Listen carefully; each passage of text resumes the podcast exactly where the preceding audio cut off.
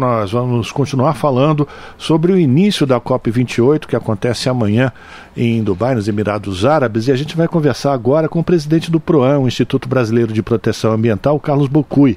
Carlos, muito boa tarde. Bocui, desculpa. Muito boa tarde, bem-vindo aqui ao Jornal Brasil Atual. Tudo bem contigo? Tudo bem, prazer falar com vocês. Obrigado pela sua participação, Carlos. Vamos começar a partir de um artigo que você publicou na revista Carta Capital, lançando inclusive algumas questões que são muito importantes, Carlos. O conflito de interesses colocando dúvidas sobre as negociações que vão acontecer na COP28.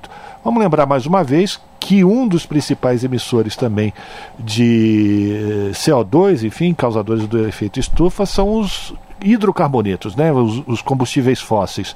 E os Emirados Árabes, tirando a Arábia Saudita, é um dos maiores produtores desse produto no mundo. É possível a gente conseguir realmente avançar na redução da emissão desses gases de efeito estufa e desses, é, enfim, esses ataques ao meio ambiente a partir de patrocinadores desse exatamente do, da indústria petrolífera, Carlos? Olha, é uma situação bastante delicada, porque você imagine fazer uma conferência sobre é, é, desarmamento, né?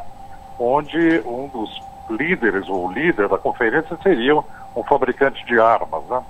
Então, esse conflito de interesses, ele é explícito. Você tem o chefe de uma organização é, de petróleo, o diretor executivo da, da ADNOC, a empresa de petróleo dos Emirados Árabes Unidos, sediando a conferência. E, por um lado, a empresa, e ele faz pela empresa um discurso, dizendo que a empresa vai aumentar a produção de petróleo até 2025, 2035. E, por outro lado, é, há um discurso da própria organização no sentido de redução de emissões até 2030. Quer dizer, é, a situação ela caracteriza um claro conflito de interesse. Isso é muito negativo para a conferência, não é? Porque, na verdade, você precisa de é, um, um, espaço de discussão é, que seja isonômico para que as, a, haja uma tomada de medidas em defesa daquilo que se pretende, que é a descarbonização do planeta. Não é? é possível imaginar que você tenha uma liderança do setor de petróleo que vai perseguir esse objetivo. Pois é, e a participação do presidente Lula levando essas pautas, e mais uma vez o presidente Lula, a ministra Marina Silva, colocando uma posição de agora não mais solicitar, mas cobrar efetivamente que os países mais industrializados comecem a botar a mão no bolso e financiem países em desenvolvimento para desenvolvimento, inclusive, de, de, de matrizes energéticas limpas. A gente acabou de ouvir a Larissa falando sobre essa reunião que aconteceu com os países da Federação Africana, mostrando a grande desigualdade que existe no mundo. É possível a gente avançar nesse ponto, Carlos? Eu acho que é possível, mas é bom nós fazermos as contas direito, né? O Brasil é a nona maior economia do mundo. O Brasil é o sexto maior emissor de gases de efeito estufa por conta do desmatamento ao longo de muitos anos, né? E, e isso faz com que o Brasil não esteja numa posição tão confortável. O governo atual, ele tem uma posição melhor politicamente porque ele conseguiu reduzir o desmatamento. Mas isso, historicamente, não é uma verdade. Então, o Brasil, ele, é, lembrando que após o Brasil, nós temos ainda 190 países que emitem menos nessa conferência. É? Então, é muito importante que se busque esse equilíbrio justamente o Brasil também abrindo mão do petróleo, o que não está acontecendo com os projetos ligados ao pré-sal, né? a, a, a, questão da, da, exploração de petróleo na foz do rio Amazonas. Então, o Brasil precisa fazer esse discurso de forma coerente, é? mas a posição do presidente Lula está correta na cobrança entre os países em desenvolvimento de que os países mais desenvolvidos têm uma responsabilidade maior, principalmente China e Estados Unidos, que não estarão presentes pelos seus presidentes na conferência, mas serão representados, não é? E esses têm uma, uma participação de quase 50% dos gases de efeito estufa. Aqui no Brasil, agora a gente tem ouvido cada vez com mais frequência, as pessoas às vezes até parecem surpreendidas. Nossa, será que essas chuvas que acontecem no sul do país, esse calor que acontece no Amazonas, é consequência das mudanças climáticas? As pessoas, eh, elas são apenas eh, mal informadas ou cínicas, Carlos? Olha, é, eu acho que, é, do ponto de vista de informação, vocês, a imprensa, têm cumprido um papel fundamental você hoje não liga a televisão um dia sem que você tenha a notícia de um evento extremo, ou de calor, ou de incêndio, ou da, da contribuição do El Ninho para o processo. Quer dizer, informação nós temos, tá? É, você vê, no caso do Brasil, 98% da população brasileira é, tem como fonte de informação a televisão. E a televisão tem é, tido a contribuição é, desse papel de informação. Então, ninguém mais ignora. Né? É, eu acho que a questão é que o clima, a temperatura, é uma questão tão próxima da gente que o que está acontecendo é mais ou menos o que acontece na agenda da água. A água está na nossa casa todos os dias. Você abre a torneira, ela está lá. Você só vai perceber o que ela representa quando não tiver água na torneira. Né? E a questão climática, ela está representando isso. Quando houve agora essa onda de calor extremo, é, praticamente toda a população do Brasil sentiu essa, essa bolha de calor. Né?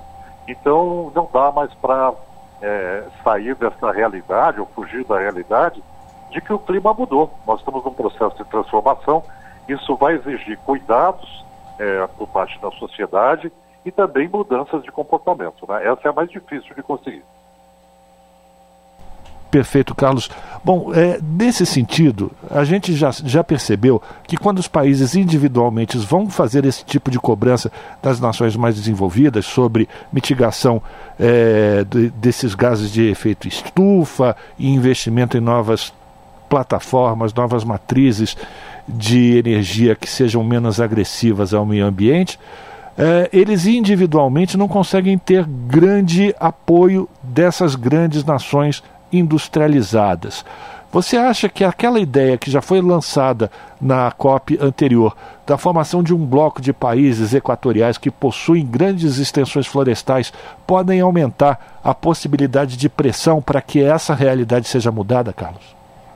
Eu acho que sim. É, os países detentores, detentores de florestas, principalmente os da região amazônica, né, é, que isso ficou claro na cúpula da Amazônia que ocorreu recentemente, é, da região do Congo, também do Congo belga e países limítrofes e da Indonésia, é um bloco muito interessante porque é um bloco que detém as maiores florestas do mundo e a maior biodiversidade do mundo também.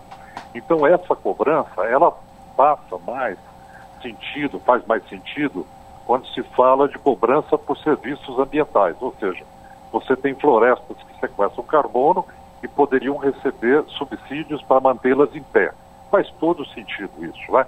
Mas, por outro lado, você tem também que combater aqueles países que não têm essas, essas florestas, não tem como sequestrar carbono, o sequestro fica por conta do oceano e emitem muito, né? como é o caso, por exemplo, dos Estados Unidos e da China. Né? E o pior, é, esse tipo de é, emissão, principalmente da China, acaba sendo por conta da queima de é, carvão, que é pior uma das piores substâncias, né? Assim como também você tem problemas com relação à Rússia e à Índia. A Índia, por conta de um processo de inclusão energética que eles estão trabalhando ainda, a população, grande parte não tem energia, a maior população do mundo hoje, e acontece que também eles dependem do carvão. Então, um bloco de florestas realmente vai ter um peso na cobrança, porque representa todo um patrimônio ambiental, florestal, de sequestro de carbono e também de biodiversidade. A gente está conversando com Carlos Bocuí, que é presidente do PROAN, um Instituto Brasileiro de Proteção Ambiental, falando sobre os principais assuntos que devem ser discutidos a partir de amanhã na COP28 que acontece lá nos Emirados Árabes Unidos. Para a gente terminar, Carlos, a gente fala muito também sobre os riscos de é, desaparecimento de países insulares, por exemplo, no, no, Pacífico, com a possibilidade do aumento do nível do mar, e parece sempre uma coisa muito distante. E a gente também fala da desigualdade entre os países superindustrializados e os países em desenvolvimento. Mas mesmo aqui no Brasil, impactos como esse, aumento do nível do mar, vai, vai afetar de formas diferentes pessoas mais pobres e pessoas mais ricas. Um estudo recente mostra que, por exemplo, no Rio de Janeiro, os moradores das comunidades da favela da Maré serão muito mais impactados no caso de um aumento do nível do mar do que os ricos da Zona Sul, que consomem muito mais e que emitem muito mais carbono, né? É preciso também é. a gente ter essa consciência mesmo no Brasil, né? Exatamente. Existe uma, uma questão relacionada à vulnerabilidade de populações que ela é, diz respeito às populações que estão instaladas em encostas, é? todo o Brasil, e você vê que a grande maioria de população instaladas em encostas são pessoas que foram expulsas do centro urbano, da, do, da, da, do corpo da cidade, por conta de especulação imobiliária. Né? Isso é um fato comum. Também aquelas pessoas que habitam em áreas inundáveis, né, em várzeas. Então, é, além da questão do, da, da intrusão da maré, que deve afetar as populações, nós temos as questões clássicas de áreas de risco, que são é, áreas de declividade e áreas inundáveis. É? É, no caso do oceano, é, quando a gente diz, olha, o oceano vai subir, vai demorar um pouco para acontecer isso.